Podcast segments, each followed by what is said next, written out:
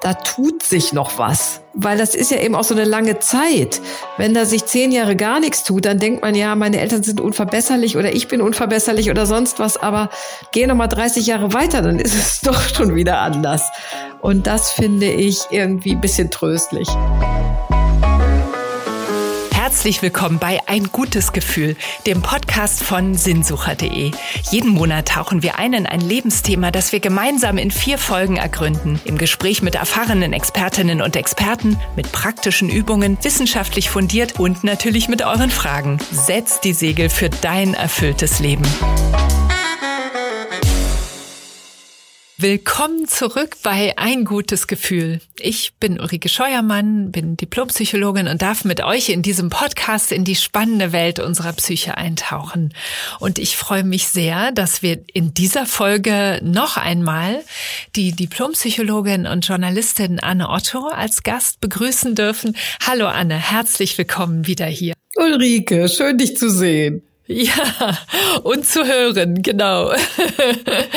ja, Anne, äh, vor zwei Wochen warst du schon mal hier und wir haben über das Thema für immer Kind gesprochen. Für immer Kind mit Fragezeichen. Du hast fundierten Rat und ganz wertvolle Impulse zum Erwachsenwerden dieser wichtigen Beziehung in unserem Leben gegeben. Und ähm, wir haben auch ein paar ganz konkrete Übungen besprochen, die unsere Hörerinnen und Hörer auch schon ausprobiert haben. Und Übungen, die auch direkt in eine stimmigere Beziehung zu den Eltern führen können. Und da gibt's keine ganz schlichten Mach mal so Übungen, denn Beziehungen sind immer individuell. Aber ähm, wir haben schon gehört, dass viele das ausprobiert haben und gute Erfahrungen damit gemacht haben. Und heute wollen wir deine Expertise und deine Erfahrungen wieder heranziehen, diesmal mit Fragen unserer Hörerinnen und Hörer. Und es gab viele und viele drehen sich darum, wie wir die Beziehung oder wie die Hörerinnen und Hörer in ganz bestimmten Fällen auch die Beziehung besser gestalten können. Und ich fange mal gleich an äh, mit einer Frage, wo eine Hörerin schreibt, meine Eltern sind total auf Rituale und Traditionen von früher fixiert. Und mir ist das aber gar nicht mehr wichtig. Also ich würde eigentlich gerne einmal zum Beispiel beim Spazieren gehen, woanders lang gehen oder etwas ganz anderes machen. Wie kann ich meinen Eltern dies verdeutlichen, ohne sie zu sehr zu kränken? Das ist Ihre Frage dazu. Was sind deine Gedanken oder Ideen dazu, Anne? Ja, das ist ein Klassiker. Da geht's irgendwie um die Frage, wie kann man die Rituale und das, was immer gut war und immer sich gut angefühlt hat, irgendwie verändern. Oder auch, ich möchte was Eigenes einbringen. Etwas, was mir, weil die Frage ist ja auch, ich will vielleicht meinen Eltern mal was anderes zeigen oder möchte gerne selber äh, auch mitgestalten. Und was könnte man machen? Ich würde auf jeden Fall gucken, was steckt dahinter, dass die Eltern dieses immer Gleiche machen. Ist das nur eine Gewohnheit? Ist das nur eine Gedankenlosigkeit? Stecken dahinter Ängste, Enge, sowas? Also was, was für eine Farbe hat das, dass ich immer dasselbe mache? Weil ich glaube, hm, dann kann es manchmal auch gut sein, das vielleicht auch aufzugeben und zu sagen, wenn die Eltern äh, so, so das zum Beispiel brauchen, weil sie schon relativ alt sind, nicht mehr so viel Neues machen wollen, hm, dann kann es auch gut sein, zum Beispiel zu sagen, okay, ich lasse die das machen und mache meine anderen Erfahrungen und andere Dinge mit anderen. So. Und trotzdem könnte man dann versuchen, so klein wie möglich, äh, kleine Schritte, die mit dem zu tun haben, was die Eltern schon kennen, also sie so ganz langsam ein bisschen an was anderes ranführen. Und wenn es einfach nur was, ja, wenn man das Gefühl hat, es ist einfach nur eine Gedankenlosigkeit oder die kommen gar nicht da drauf, aber hätten vielleicht auch Lust, dann würde ich von mir aus vielleicht was anderes vorschlagen äh, oder mal ein Geschenk machen, was in so eine Richtung geht und dann fährt man mal zusammen in ein Museum oder besucht ein Theater. Und oft kann man, und das kennt man ja vielleicht auch von sich selbst, wenn man in eingefahrenen Mustern ist, was hat dir früher eigentlich Spaß gemacht? So diese Frage. Also nochmal darauf zurück, vielleicht jetzt nicht, äh, ach so, ihr geht immer gerne an die Elbe, ich will jetzt aber mal in Sachsenwald oder so, sondern eher so, was fandst du früher gut, wo könnte man dran anknüpfen, äh, wo haben wir gemeinsame Interessen, wo passt es zusammen so. Also dass man den Leuten, den Eltern in dem Moment dann auch gerecht wird. Vielleicht ging Vater gern zum Sport oder hat Fußball, fand er gut oder eine Mutter hat sich fürs Theater interessiert, dass man sowas einfach aufgreift. Ja, und dann ist es was anderes, als zu sagen, ich will nicht ständig hier lang gehen, sondern das ist äh, etwas Neues vorschlagen. Ähm, das kann ja auch sein, dass die Eltern ganz erstaunt merken, wow, da, da kommt ja was, das, die macht sich ja Gedanken. ne? Oder, oder die, die hat sich ja wirklich was überlegt, um äh, gemeinsam etwas Neues und vielleicht Freudvolles zu erleben. Also es kann ja wie ein Geschenk auch sein. Ne? Und dann ist es vielleicht überhaupt gar keine Kränkung darin. Was mir noch einfällt, oft finde ich es auch ganz schön, Eltern mal zu Sachen einzuladen, die man mit seinen eigenen Freunden macht. Also so, äh, wir feiern den Geburtstag mit denen, dann kommen auch die Eltern. Oder wir äh, gehen da und da hin zu einer Feier, äh, ja, lade ich doch auch mal meine Eltern ein. Weil oft kommen die dann und dann müssen sie äh, sich an das andere auch so ein bisschen an, ja, müssen sich das anschauen oder so. Und das äh, machen sie dann aber meist auch ganz gern. Ja, schöne, schöne Ideen, um wieder auch Beziehung eben anders zu gestalten. Ja. Und ähm, ich habe hier gleich noch eine nächste Frage, Anne, äh, auch von einer Frau, von einer Hörerin. Äh, da geht's aber auch, ja, es geht eigentlich in eine andere Richtung hier. Auch ein sehr wichtiges Thema. Mein Vater hat mich jetzt als Bevollmächtigte für alle seine Finanzen eingesetzt. Und mich überfordert es total, mich mit diesem Thema auseinanderzusetzen. Ich würde damit gerne noch warten. Kann ich ihm das so sagen? Ja, das ist schon eher speziell. Da würde ich jetzt sagen, da ich jetzt selbst keine Finanzexpertin bin, ich würde, ich würde jetzt sagen, äh, das Gefühl, ich kann das noch nicht machen, das würde ich versuchen ernst zu nehmen und nochmal das Gespräch suchen im Sinne von, dass so ein bisschen die eigenen Eindrücke mitteilen. Vielleicht aber auch sich mal zu fragen, was fehlt mir noch, um das zu übernehmen? Was hilft mir? Wer könnte mir noch helfen? Und ob man, wenn man schon in das Gespräch geht, schaut, also was kann ich schon für Vorschläge machen? Zum Beispiel, wer kann mir dabei noch helfen? Äh, welchen Teil könnte man äh, noch abgeben? Was brauche ich von meinem Vater noch, um das zu wissen? So, um zu wissen, wie ich das mache. Genau. Und ich kenne ja diese Hörerin nicht und manchmal kann man sich aber auch fragen, so ein Unbehagen kommt vielleicht auch von so einer Ebene, die noch darunter liegt. Oder was ist damit verbunden? Welche Verantwortlichkeiten? Was soll ich machen? Welche Rolle soll ich für meinen Vater spielen? Also all diese Sachen. Deswegen habe ich erst so gesagt, hui, das ist eine große Frage. Weil es ja auch immer, wenn es darum geht, also eine geschäftliche Verantwortung zu übernehmen, dann sind damit auch wirklich hohe Ansprüche, vielleicht auch an die Zukunft verbunden. Wenn das ein großes Erbe ist, was zu verwalten ist, wenn ich kenne Geschichten, wo Leute dann sagen, ich soll jetzt die Mietshäuser meiner Eltern verwalten oder sowas. Das sind Sachen, das muss man sich wirklich, also wenn so große finanzielle Dinge dranhängen, dann finde ich, muss man sich das gut überlegen und äh, wirklich sagen, kann ich das jetzt, will ich das jetzt? Also da wäre ich auch noch mal ein bisschen, da würde ich jetzt nicht nur sagen, wo kann ich mir Hilfe holen, sondern schon auch noch mal überlegen, kann ich das wirklich generell so tun? Weil das sind ja Lebensentscheidungen. Ja, mit einer vielleicht eben auch sehr großen Verantwortung. Und ähm, Geldthemen werden ja oft sowieso weggeschoben oder das Thema wird tabuisiert. Und wenn das dann so, es wirkt ja so, dass es so plötzlich kommt. Ne? Er hat mich als Bevollmächtigte jetzt für alle seine Finanzen eingesetzt. Also das hat er einfach so gemacht, wirkt ja so. Und vielleicht ist das ja dann auch ein Anlass, überhaupt äh, sich damit zu beschäftigen, wie, wie denke ich über Geld nach, wie gehe ich mit Geld um und äh, was brauche ich da, um noch mehr zu lernen auch darüber. Genau, und denke ich auch deswegen die sozusagen die Palette der Ideen von bis, also von der, von der Idee, also ich soll jetzt vielleicht einem Vater, der das selbst nicht mehr so überblickt, bei so einer kleinen, äh, bei Banktransaktionen und kleinen Sachen helfen. Das ist was anderes, als zu sagen, jemand möchte, dass ich seine Geschäfte mit übernehme oder so. Und eben dann finde ich schon, dass da hängen Fragen des Erbes, der Verantwortung und so. Und da finde ich, sollte man das für sich doch genau wie du sagst, auch zum Thema machen. Wie will ich das?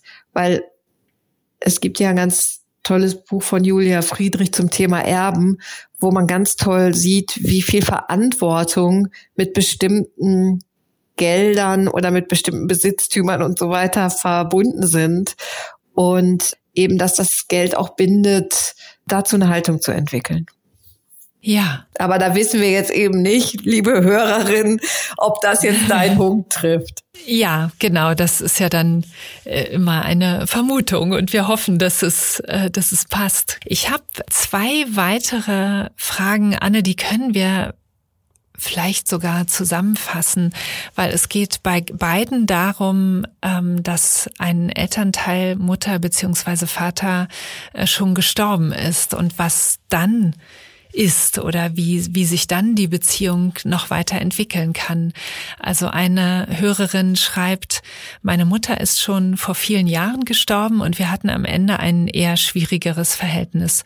Seit ich selber Kinder habe, verstehe ich viel besser, warum sie in manchen Situationen so gehandelt hat. Nun kann ich das leider nicht mehr direkt mit ihr erklären. Wie kann ich mit diesem Thema Frieden schließen? Ich nehme mal den, den Hörer gleich noch mit dazu. Er fragt, ähm, was mache ich, wenn ich meinen Vater seit seinem Tod in einem ganz anderen Licht sehe? Ja, eigentlich sind das schöne Fragen, weil sie mhm. beides schon so mit beinhalten, dass ja schon so eine Art Frieden passiert ist. Ja. Und, und jetzt so ein Bedauern da ist, dass ich, man ihm es nicht mehr mitteilen konnte. Und das ist natürlich ein Schmerz, dass man das nicht mehr mitteilen konnte. Na, dass diese Beziehung natürlich, dass da was fehlte, dass diesen Schmerz mal anzuerkennen, das finde ich irgendwie wichtig.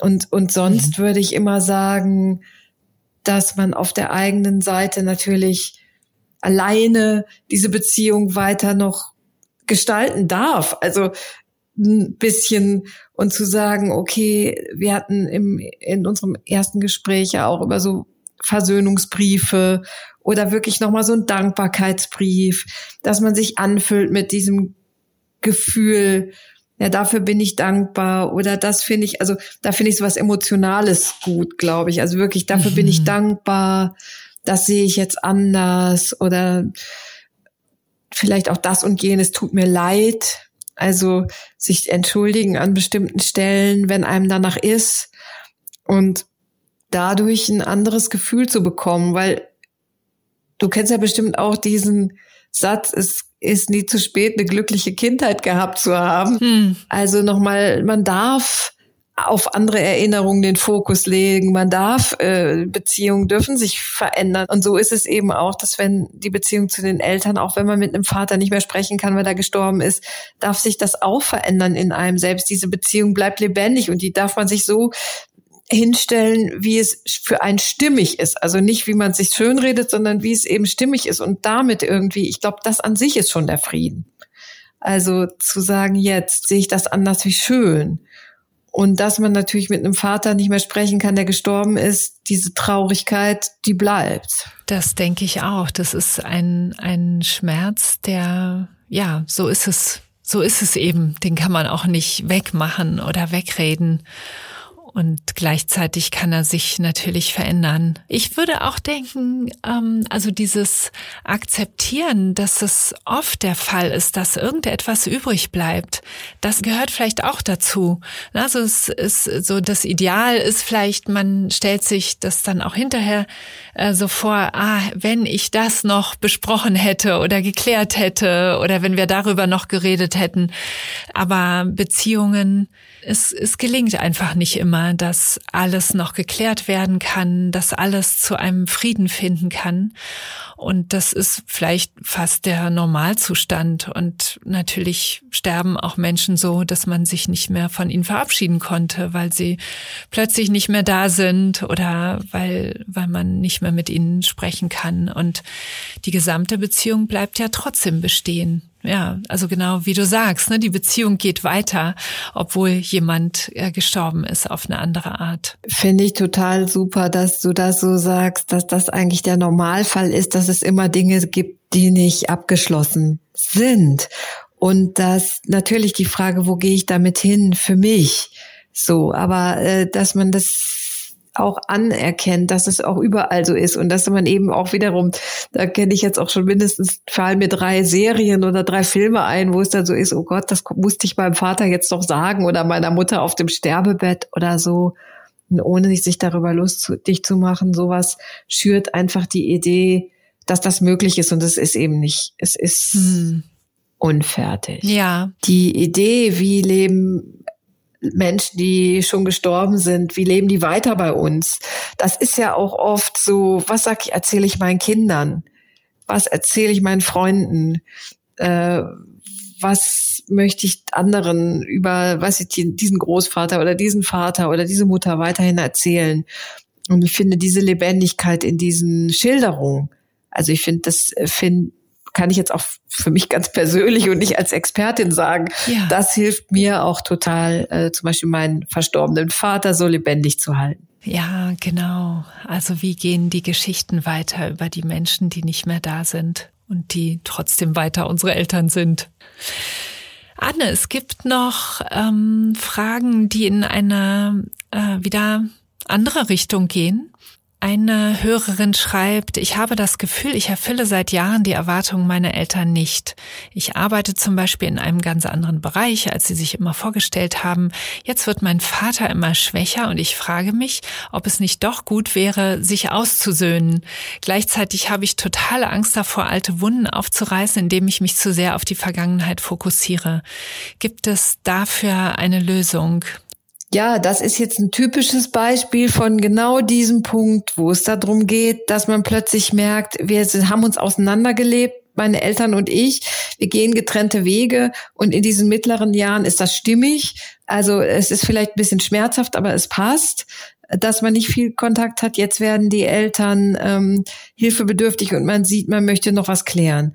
Und ich finde erstmal da zu der Hörerin, das ist eine ja, ein guter Impuls zu diese Frage überhaupt sich zu stellen und zu sagen, ist das jetzt an der Zeit, was anders zu machen? Und dann eben auch, wir haben ja auch schon viel über so übergestülpte Versöhnung und so gesprochen, dass man dann sagt, nicht jetzt so eine übergestülpte Versöhnung oder den Anspruch zu haben, das muss sich jetzt ganz, ganz doll ändern, sondern vielleicht wirklich zu sagen, ja, vielleicht melde ich mich da mal öfter. Vielleicht gucke ich, was kann ich für einen Kontakt bekommen. Vielleicht kann ich mit einer größeren Nachsicht den Kontakt gestalten, ohne dass ich jetzt weiß, äh, der wird vielleicht meine Eltern werden immer meckern darüber, was ich tue, oder sie werden immer nicht verstehen, was ich für einen Beruf mache.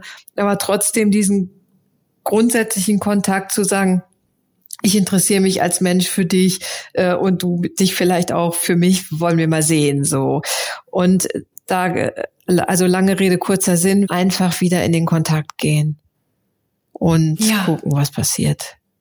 Ja, und ich denke, die Situation mit äh, schwächer werden, die kann helfen, ne, weil viele Menschen werden auch weicher oder nachsichtiger und andere Themen rücken in den Vordergrund im Anbetracht der Endlichkeit. Also das wird ja offensichtlicher, wenn man merkt, ah, meine Kräfte reichen nicht mehr, ich werde immer älter oder so alt, dass vielleicht auch bald etwas nicht mehr geht.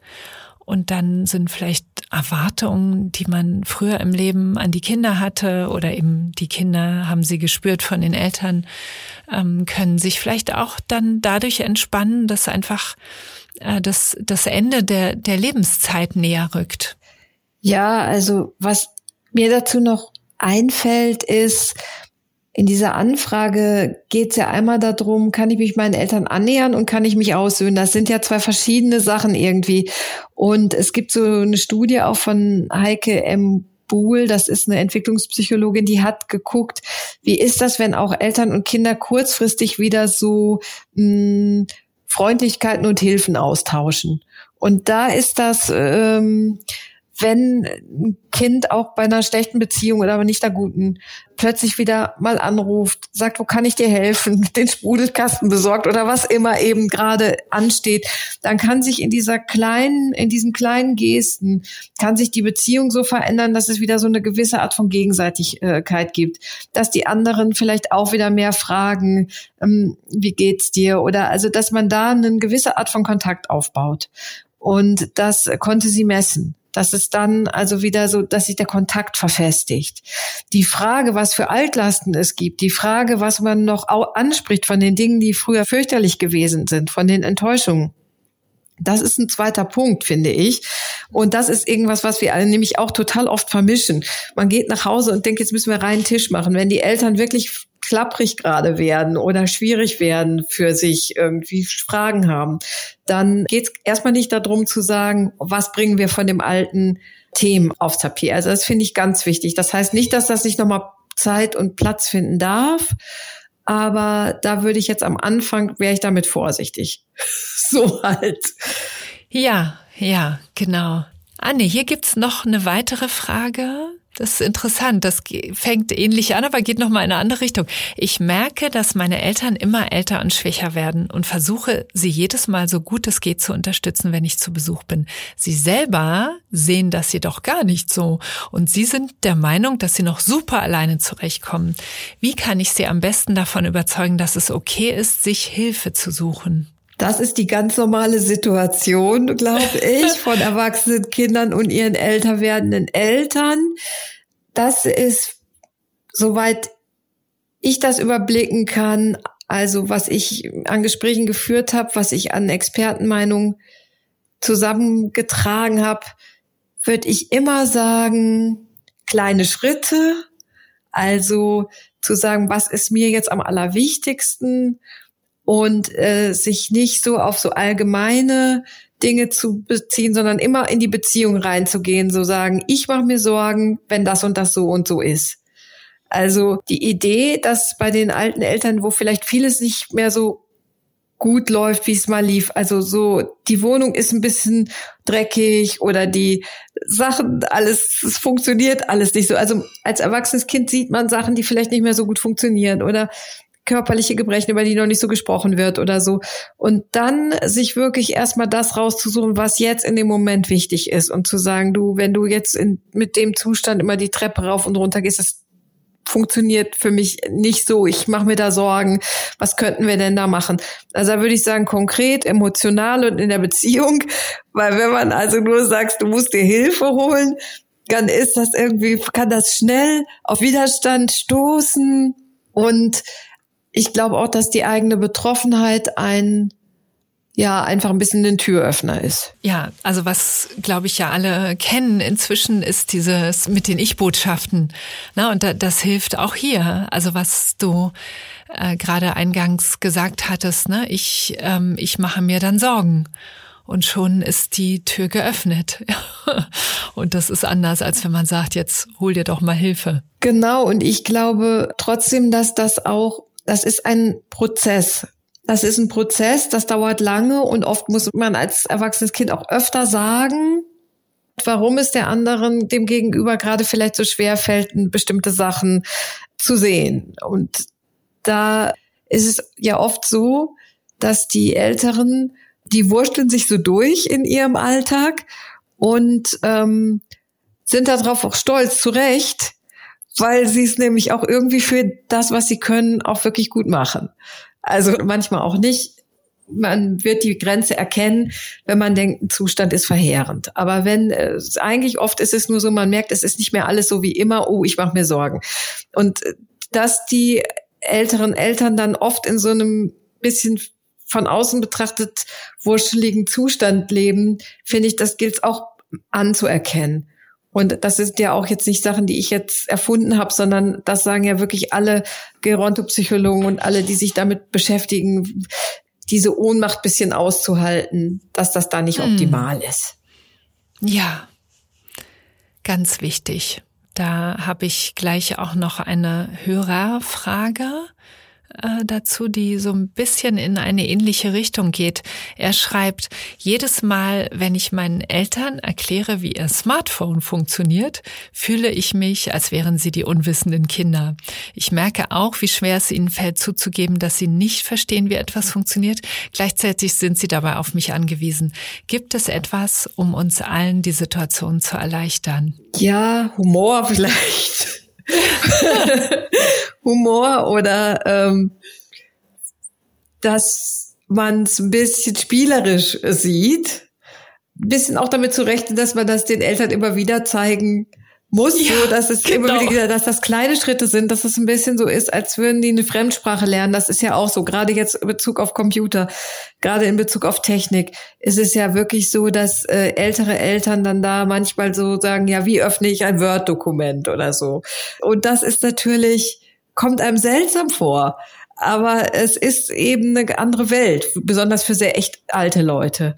Und ähm, da einfach ein bisschen mit Humor so dranbleiben, kleinen Spruch machen, guck mal, geht das noch und so. Und ich finde, dann kann man an anderer Stelle ja anerkennen, was die Eltern wiederum gut können oder denen da ein Kompliment machen oder irgendwas. Aber ich finde, also eher, dass man da nicht in Fassungslosigkeit ausbricht. Also ja. ich weiß nicht, mein, mein Bruder und ich bringen meiner Mutter relativ viele Sachen auch bei. Und meine Mutter sagt immer an einer bestimmten Stelle so, nein, das kann ich jetzt nicht auch noch lernen. Das ist mir jetzt zu viel. Und dann sagen wir immer so, ja, komm, komm, das schaffst du jetzt noch, so. Also es ist schon so, ja, weiß ich nicht, so ein bisschen spielerisch, dass man ähm, auch weiß, dass es für die anderen total viel ist. Ja, ist es. Na, also das, das, äh, wir, wir sind ja da gerade noch so reingewachsen, aber ja, äh, also wir können uns das vielleicht gar nicht so vorstellen. Ne? Und wir, wir arbeiten jeden Tag damit und das ist eine völlig andere Situation. Und das, was du sagst mit dem Humor, das kenne ich auch. Also anfangs, als das losging, meine Mutter mit dem iPad, ähm, da war das irgendwie auch stressig, weil ich das Gefühl hatte, sie vergisst ja eigentlich alles wieder, was ich ihr doch gerade gezeigt habe. Und jetzt hat sich tatsächlich auch so einen Humor eingestellt. Also wir zusammen, ne, wenn ich ihr was erkläre. Ähm, aber auch, was mir geholfen hat, ist, dass ich ja immer wieder höre, dass alle dieses Thema haben mit ihren Eltern. Immer geht's darum, jemand ist da und ach komm, zeig mir doch noch mal schnell oder mach doch noch mal hier. Und schon ist man in diesem Technik-Hilfsmodus drin. Und also ich denke auch, der Humor könnte allen die Situation erleichtern, was ja der Wunsch des Hörers ist, ne? dass es irgendwie leichter wird. Ja, oder ja, eben ja. anzuerkennen, dass das mit diesen Technikgeschichten, dass das einfach immer so ganz, dass sich an der Technik zeigt, wie alt man ist. Wenn ich mit meinen Freundinnen, die zehn Jahre jünger sind, vor einem Handy sitze, vor einem Smartphone, die lachen sich permanent über mich kaputt, was ich alles nicht ja. weiß. Das ist so ein bisschen relativ. Genau, ja, ja, das stimmt. Ich habe noch eine Frage hier von einer Hörerin. Da geht's um den Streit. Unter uns Geschwistern gibt es totalen Streit darüber, wer wie viel finanziell und zeitlich zur Pflege unserer Eltern beiträgt. Ich habe schon öfter versucht, alle zu einem Gespräch zusammenzubringen, auch externe Mediation angeboten, aber vergebens. Gibt es noch etwas anderes, was ich vorschlagen kann? Das sind total schwierige Fragen. Die Frage, wer tut wie viel für die Pflege der Eltern, ist ein Moment, der oft auch die Geschwister ja entzweit. Und da hm. bin ich irgendwie unsicher jetzt, weil da müsste man jetzt die Situation ein bisschen besser kennen. Äh, generell würde ich sagen, es gibt immer Möglichkeiten, jetzt sich einmal kurz zu fragen, was will ich machen, was will ich gerne machen und was will ich nicht machen und nochmal die Einzelgespräche mit den Geschwistern suchen. Und wenn es wirklich ein verklinchter Standpunkt ist, dann wirklich auch zu sagen, wie man sich das selber vorstellt. Also ich stelle mir jetzt vor, dass die Hörerin diejenige ist, die ganz viel macht und die anderen machen weniger. Und dann wirklich aufzählen und gucken, was man macht und dann sagt, wozu man eben nicht bereit ist. Und oft ist es auch so, dass man dann ja vielleicht äh, sagt, dann müssen bestimmte Sachen Pflegedienste übernehmen. Also dass man die anderen so ein bisschen auch vor, vor die Grenzen stellt, die damit zu, zu tun haben. Und sagt, so bis hierhin kann ich es mir vorstellen, was machen wir ab hier? Also die eigene Klarheit würde ich da in den Mittelpunkt stellen. Und ich würde trotzdem sagen, dass das ein total schwieriges Thema ist. Mm. Und man manchmal auch Leute dabei verliert. Also jetzt nicht, dass die Geschwister sich komplett zerwerfen, aber dass man schon merkt, es gibt Geschwister, die können dieses Thema überhaupt nicht oder sie entpuppen sich so als absolut desinteressiert oder überfordert dass man so ein bisschen wie bei den Eltern, die wir vorhin hatten, die ja Gewohnheiten nachgehen, sich auch ein bisschen mal fragt, warum kann meine Schwester XY, warum kann mein Bruder Z, warum kann der das nicht? Warum ist das so schwer für den? Also jetzt nicht Verständnis, aber ein bisschen zu gucken, wieso ticken die so? Ja, und vielleicht auch ähm, Vorstellungen von Gerechtigkeit oder Gleichverteilung oder so etwas vielleicht auch flexibler handhaben, ne? weil, wie du sagst, also jeder, jedes Geschwister ist anders und hat eine andere Lebenssituation, kann was anderes, braucht was anderes. Also könnte man mit einbeziehen. Mhm. Genau, und trotzdem würde ich schon sagen, wenn es alles ganz ungleich verteilt ist und so ist genau das, was die Hörerin ja versucht hat, äh, eine wirklich gemeinsame Mediation zu dem Thema oder ein gemeinsames Treffen zu dem Thema. Mh, das ist schon die richtige Richtung, da vielleicht dran zu bleiben. Ja, ums Ansprechen geht's auch noch bei einer weiteren Hörerin. Äh, sie schreibt, schon in meiner Kindheit wurde mein Bruder die ganze Zeit bevorzugt. Und auch 45 Jahre später habe ich das Gefühl, dass meine Eltern zu seinen Kindern ein viel besseres Verhältnis haben als zu meinen. Lohnt es sich überhaupt noch, das Thema anzusprechen? Ja, das ist ein Riesenthema. Auch immer hört man auch immer wieder, weißt du wahrscheinlich auch von deinen Klientinnen und Klienten, ist ja auch ein Therapiethema, ist ein Kränkungsthema, ist ein Thema, was einem wieder im Job auf die Füße fällt oder so, wenn man immer das Gefühl hat, äh, so war es in meiner Familie verteilt. Also ein Riesenthema. Und da würde ich sagen, dass es oft nicht, nichts bringt, das anzusprechen sondern dass das mhm. für mich ein klassisches Thema ist, was man erstmal versucht mit sich selbst über diese Arbeiten, äh, sich selbst anzuerkennen, sich selbst eine Fürsorge zu geben, sich selbst einen guten Platz in seinem Leben zu geben.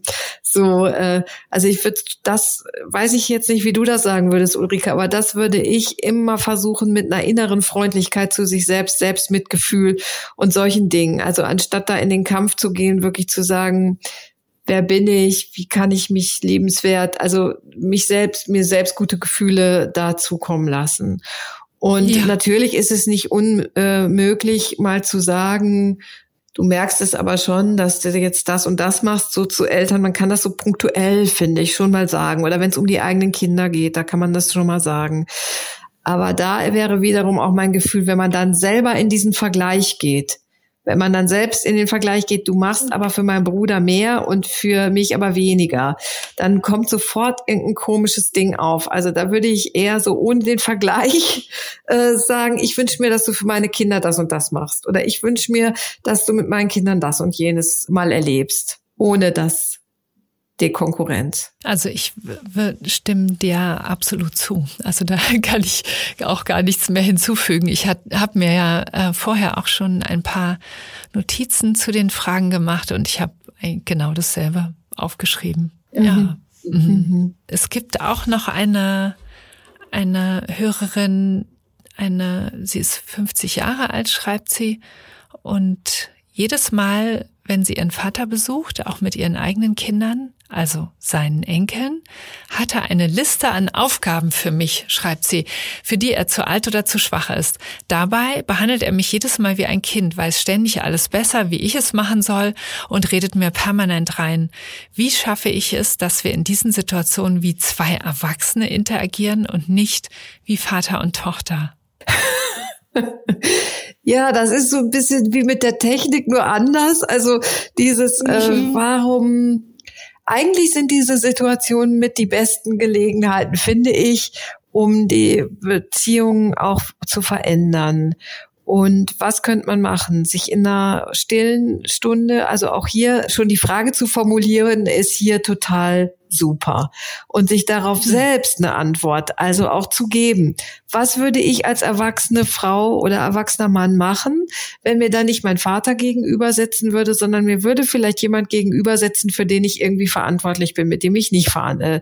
Also sagen wir mal, ich bin beruflich, das so ein bisschen professionell zu sehen. Also wie wäre es, wenn das jemand wäre, für den ich jetzt sorgen sollte oder für, mit, für den ich was mhm. tun? Und dann ganz klein bisschen sagen, was wäre mir denn da eigentlich richtig oder ist mir dieses ganze Setting mit der Liste, ist mir das eigentlich recht? Weil da kann man zum Beispiel von Anfang an schon sagen, du, wir schaffen die ganze Liste ja eh immer nicht. Lass, guck doch mal, welche drei Sachen sind für dich besonders wichtig. Oder einfach mehr von Anfang an selbst reingehen, mit, mitgestalten und dann irgendwie gucken, ob ich das in der Haltung machen kann. Als würde ich für jemanden äh, sorgen oder mit jemandem das besprechen, mit dem ich zum Beispiel im Beruf zu tun habe. Ja, genau. Und dass dieses Besserwisserische, ich finde, das ist wiederum, ist dieses Menschliche. Davon fühlt man sich total leicht verletzt. Aber im Grunde genommen ist das so, die Wuseln, das ist wieder dieses, die Wuseln da einfach oder die, leben da einfach so, wie sie es immer gemacht haben und wie es gut gewesen ist. So. Und dann dieser Besserwisserei ein bisschen nachsichtig mhm. gegenüber sein. Ja. Das ist alles so leicht gesagt, weißt du, wir geben jetzt, wir geben jetzt hier die guten Ratschläge und es ist eben trotzdem, also so idealtypisch äh, gelingt es nicht, aber so, ich glaube, die Haltung ist entscheidend. Mhm. Genau, man kann es als Idee nehmen und ähm, in dem Wissen von uns, in dem Wissen und auch ähm, vermittelt an unsere Hörerinnen und Hörer, dass es natürlich nicht einfach ist. Ich habe noch einen etwas längeren Beitrag von einer Hörerin und den fasse ich mal ein bisschen zusammen. Also sie beschreibt die Beziehung zu ihren Eltern so, dass die sich eigentlich, also es gibt kein echtes Interesse. Ne? Die fragen, wie geht's? Und dann erzählen sie sofort von sich, äh, sagen eher so, ah, das kriegst du schon hin und so. Ähm, und sie sagt, sie weiß inzwischen, dass sie eigentlich den Kontakt abbrechen sollte. Ähm, das macht sie aber nicht, sondern sie distanziert sich so gut es geht. Aber ganz lässt sich der Kontakt auch nicht vermeiden. Und sie merkt aber auch, wie sie in der Nähe ihrer Eltern Bluthochdruck bekommt. Und allein der Gedanke an sie, da kriegt sie auch Schmerzen in der Brust. Und sie erzählt auch von ihrem Bruder, dem es ähnlich geht. Die Eltern haben wohl so einen Erziehungsstil aus der Nachkriegszeit äh, durchgezogen, sagt sie. Wer seine Kinder verwöhnt, also Liebe zeigt, schafft psychisch kranke Kinder. Deswegen gab es auch nie Umarmungen und es gab eben eher nur Essen, aber sie wurden mit Angst aufgezogen.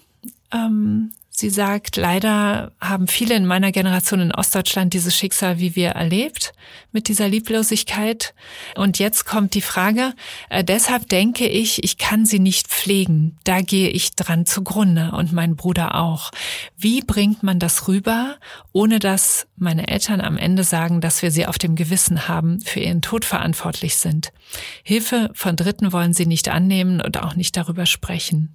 Also Bruder und sie merken, sie können es beide nicht machen und sie wollen auch nicht und müssen es irgendwie sagen, wenn sie nicht daran zugrunde gehen wollen. Ja, an der Stelle würde ich jetzt mal erstmal sagen, vielen Dank für das Vertrauen, diese Geschichte zu teilen hier.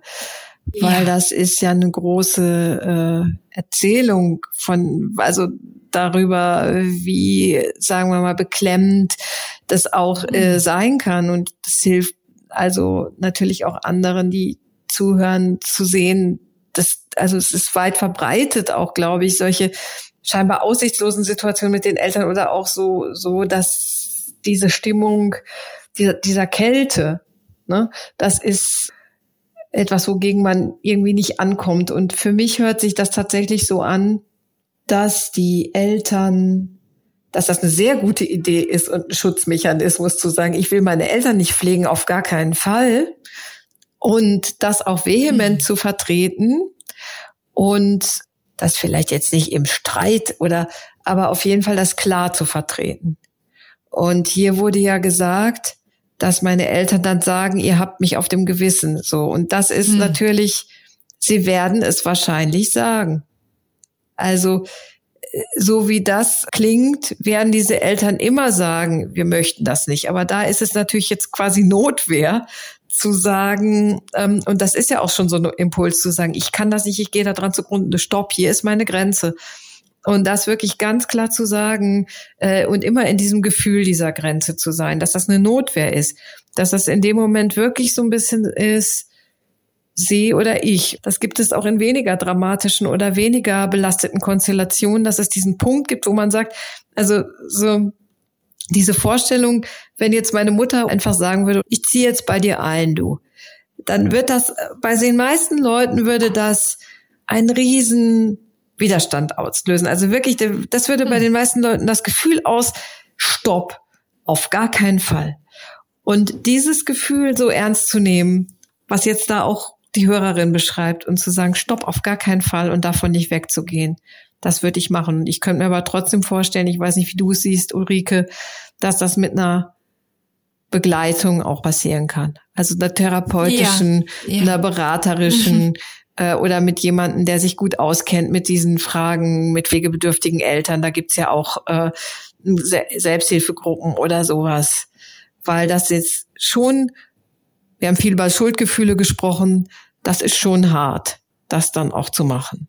Ich denke das auch. Also wichtig wäre auf jeden Fall Unterstützung. Und was mir auffiel, sie hat ja ihren Bruder erwähnt. Und ich könnte mir vorstellen, deswegen hat sie ihn ja auch erwähnt, wie als Verstärkung. Ähm, auch er erlebt es so und auch er kann es sich nicht vorstellen. Und ich glaube, dass dieser Bruder auch eine große Unterstützung oder die beiden sich gegenseitig darin bestärken und unterstützen können, was sie ja offensichtlich auch jetzt schon tun. Mhm. Genau, dass sie sich bisschen, dass das zwei Geschwister in dem Fall sein könnten, die sich dann gegenseitig unterstützen in der Sache, ne? Ja, und wo auch die Wahrnehmung ja übereinstimmt, ne? Also bei Lieblosigkeit, was sie beschreibt, kann man vielleicht auch zweifeln und denken, na, vielleicht bin ja nur ich so empfindlich oder so, aber ähm, der Bruder hat das auch so erlebt und ähm, das kann sehr bestärken darin, also eine, eine klare Position einzunehmen. Ganz gut und hilfreich, was du darauf erwidert hast und ja, es ist komplex und auch beklemmend, was sie beschreibt. Und ich empfinde das auch so, dass sie sich ja sehr sehr umfassend auch ähm, öffnet hier in, für den Podcast, was tatsächlich ein Grund, sich zu bedanken. Ich habe zum Abschluss noch einen Beitrag von einer 60-jährigen Hörerin und da ist gar keine Frage dabei, sondern es ist eine kurze Beschreibung dessen, wo sie jetzt hingekommen ist mit ihrer Mutter und es geht ihr gut damit und es fasst so schön zusammen, wie es sich entwickeln kann, wenn es gut geht. Und sie schreibt, meine Mutter ist 97 und es hat lange gedauert, bis ich mich abgrenzen konnte. Immer hatte ich unbewusst das Gefühl, sie aufgrund ihrer Flüchtlingsgeschichte, also Vertreibung aus dem Sudetenland, den Schmerz zu kompensieren und sie glücklich machen zu müssen. Jetzt kann ich auf Augenhöhe kommunizieren, auch Nein sagen, habe meine eigenen Bedürfnisse und bin nicht mehr Kind, sondern der Mensch, der am Ende ihres Lebens für sie da ist. Jetzt geht es mir gut und auch meine Söhne und mein Mann schätzen die Veränderung sehr. Toll. Ne, das ist schön. Also, dass die gelebte Geschichte da auch so durchkommt, so, dass sich das lange ja, dass es sich lohnt, sich da immer wieder mal mit auseinanderzusetzen. So. Ja, und das ging nicht immer so. Ne? Das ist ja sehr deutlich geworden. Ja, Anne, also ich fand das sehr ertragreich und sehr gute und ja auch tiefgehende Fragen und Erzählungen, die die Hörerinnen und Hörer von uns gestellt haben und äh, deine Antworten auch wieder sehr tiefgehend, fundiert, nachdenklich und nicht so mit schnellen Lösungen aufwartend, was eben bei dem Thema auch einfach gar nicht geht oder vielleicht auch sowieso nicht geht, wenn man sich mit psychologischen Themen beschäftigt. Und gibt es noch ein Abschlussresümee, Anne, was du nach diesen Hörerinnen und Hörerfragen noch für uns hast? Eigentlich eher nur eine Bekräftigung zu dem, was vorhin du in diesem letzten Beitrag von der Hörerin, die gesagt hat, jetzt ist meine Mutter 97 und jetzt sind die Sachen anders, als sie es waren. Und das ist, finde ich, äh, etwas, was ich in Workshops, Vorträgen oft gehört habe als Rückmeldung, dass Leute gesagt haben, ich bin so froh mit dem Weg, den wir gegangen sind, äh, zusammen als äh, Eltern und Kinder. Das hat gut funktioniert jetzt im Nachhinein oder diese letzten Jahre haben noch mal total viel verändert oder da gab es äh, tatsächlich noch mal Umbrüche oder auch tatsächlich sowas wie eine kleine Versöhnung an manchen Stellen. Und ich glaube, dass das ja, finde ich diese ermutigenden Sachen, dass, dass sehr viele Leute sagen, da tut sich noch was. Weil das ist ja eben auch so eine lange Zeit.